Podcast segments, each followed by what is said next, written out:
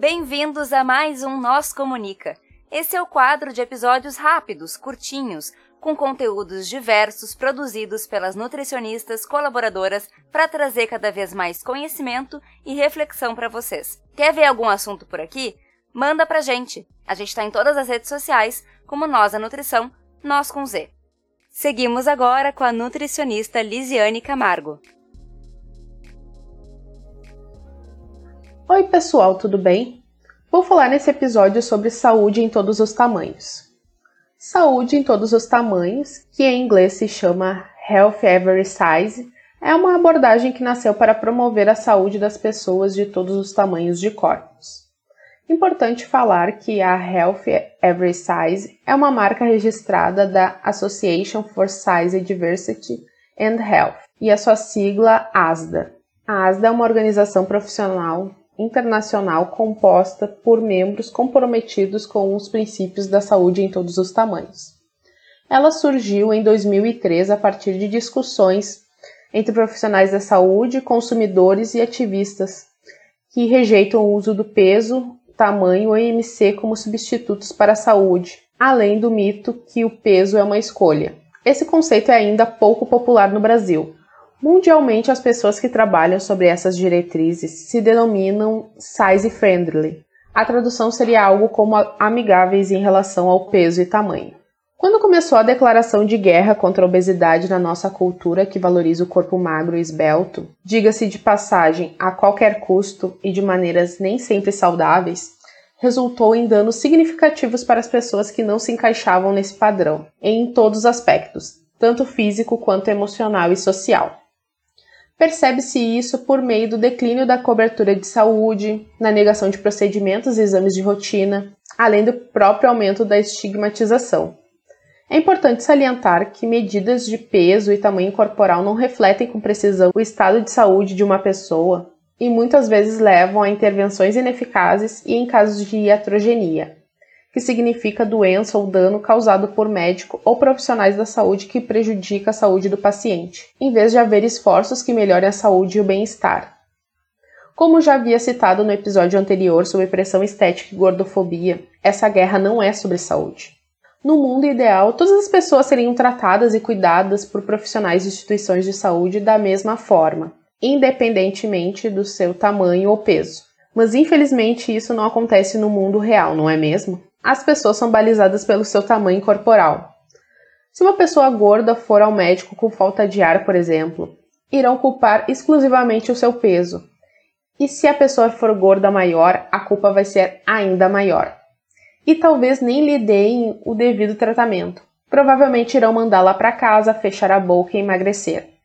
Até quem sabe, talvez, a encaminho para um nutricionista recomendando perda de peso ou direto para uma bariátrica mesmo. Já ouvi diversos relatos cruéis desse tipo, de pessoas buscarem ajuda e saírem mais frustradas do que antes. Agora, se for uma pessoa magra ao consultório com os mesmos sintomas, provavelmente irão investigar com mais atenção até ter um diagnóstico mais concreto e irão lhe dar tratamento para aliviar os sintomas. E dificilmente será questionado hábitos de vida, como consumo de fast food, ultraprocessados, refrigerante, se a pessoa faz atividade física e afins. Eu mesma já fui numa consulta oftalmológica e a médica estava mais preocupada em saber o que eu comia, observar que eu estava gorda e que devia seguir a dieta dela que estava dando super certo, do que me explicar o que realmente estava acontecendo com meu olho. E tudo isso sabendo que eu era nutricionista. Imagino o que acontece com a população em geral. Já existem muitos estudos científicos que evidenciam esse fenômeno bastante comum na área da saúde. O viés de peso, que leva ao estigma relacionado ao peso, que também é conhecido como estigma da obesidade.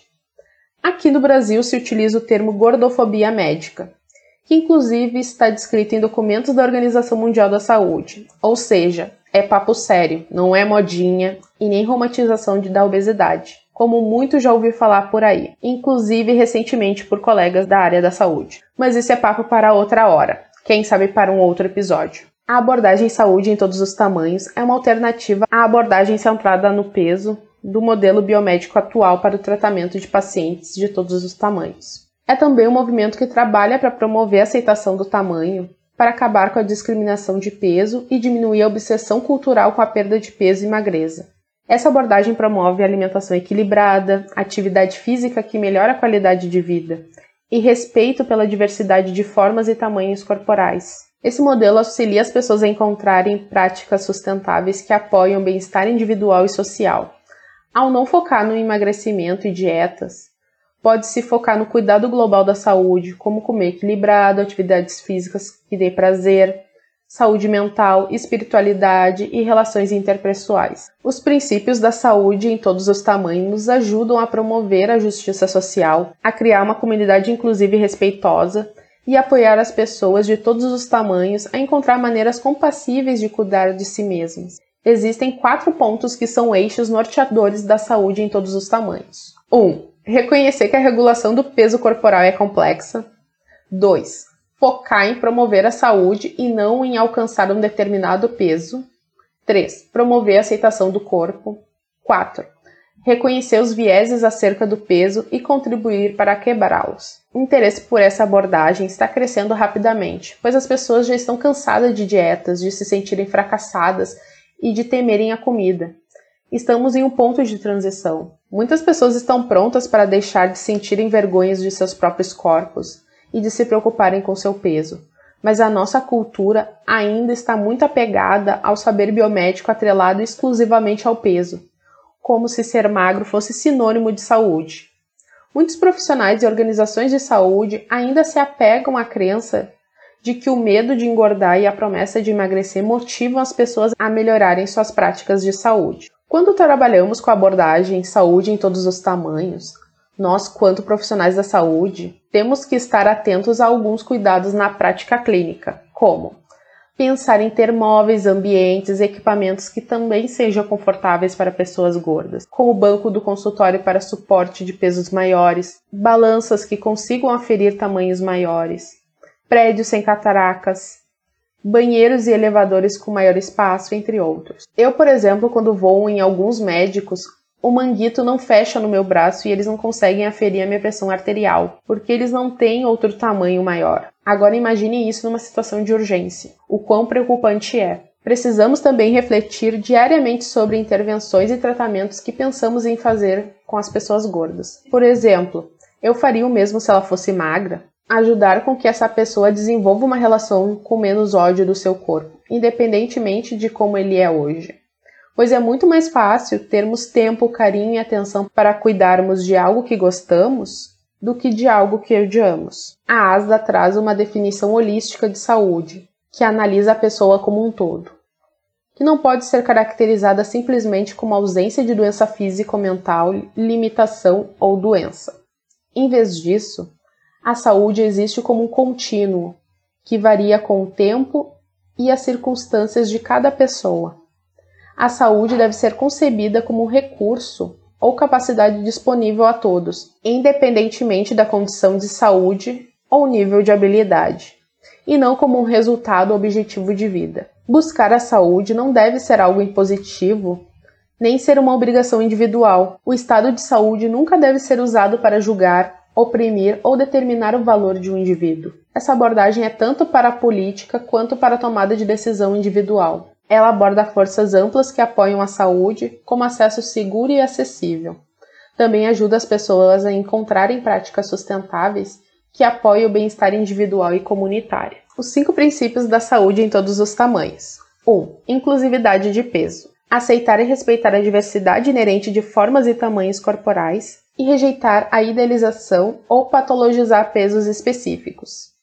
2. Melhoria da saúde olhar para a saúde de maneira ampliada e não apenas no peso, considerando fatores tanto biológicos, psicológicos, sociais, econômicos, políticos, espirituais, emocionais, entre outros, além de apoiar políticas de saúde que melhorem e igualem o acesso a informações e serviços. 3. Cuidado respeitoso. Reconhecer os preconceitos sociais que existem e trabalhar para o fim da discriminação em todos os âmbitos da sociedade uma pessoa pode estar sujeita a múltiplas formas de estigma que se cruzam, incluindo estigma de peso. Por isso é importante ter atenção à interseccionalidade.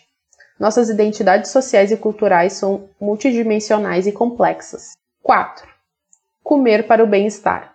Promover uma alimentação flexível e individualizada com base na fome, saciedade, necessidades nutricionais e prazer, em vez de qualquer plano alimentar regulado externamente com foco no controle de peso. 5. Movimento que melhora a vida apoiar atividades físicas que possibilitem pessoas de todos os tamanhos, habilidades e interesses em participar de uma atividade que movimente o corpo de maneira prazerosa. O ponto-chave dessa abordagem é que a pessoa pode ter saúde independentemente do seu tamanho corporal. O foco deve ser na saúde e qualidade de vida, e não exclusivamente em perda de peso e dietas restritivas. É importante falar também que essa abordagem não sugere que o peso seja ignorado mas que se gaste mais tempo avaliando todos os outros aspectos de saúde que são tão importantes e que o peso isolado não seja a prioridade que se sobrepõe à saúde global das pessoas. Esse é um dos motivos do meu lema ser nutrição gentil e longevidade em todos os tamanhos. E acredito que todos os profissionais deviam buscar por uma nutrição e saúde que respeite todas as pessoas com toda a sua diversidade corporal Todas as pessoas têm direito ao cuidado à saúde e merecem ser acolhidas de maneira respeitosa. E quando for procurar um serviço de saúde, busque por um profissional que não te discrimine. Não é normal preconceito, mesmo que indireto ou sutil. Por hoje é isso, pessoal. Quem quiser me seguir nas redes, o meu arroba é lise, com z. E quem quiser conhecer meu trabalho, o meu site é www.lisecamargonutricionista.com.br. Abração e até a próxima. É isso aí, pessoal. Vocês ficaram com mais um Nós Comunica.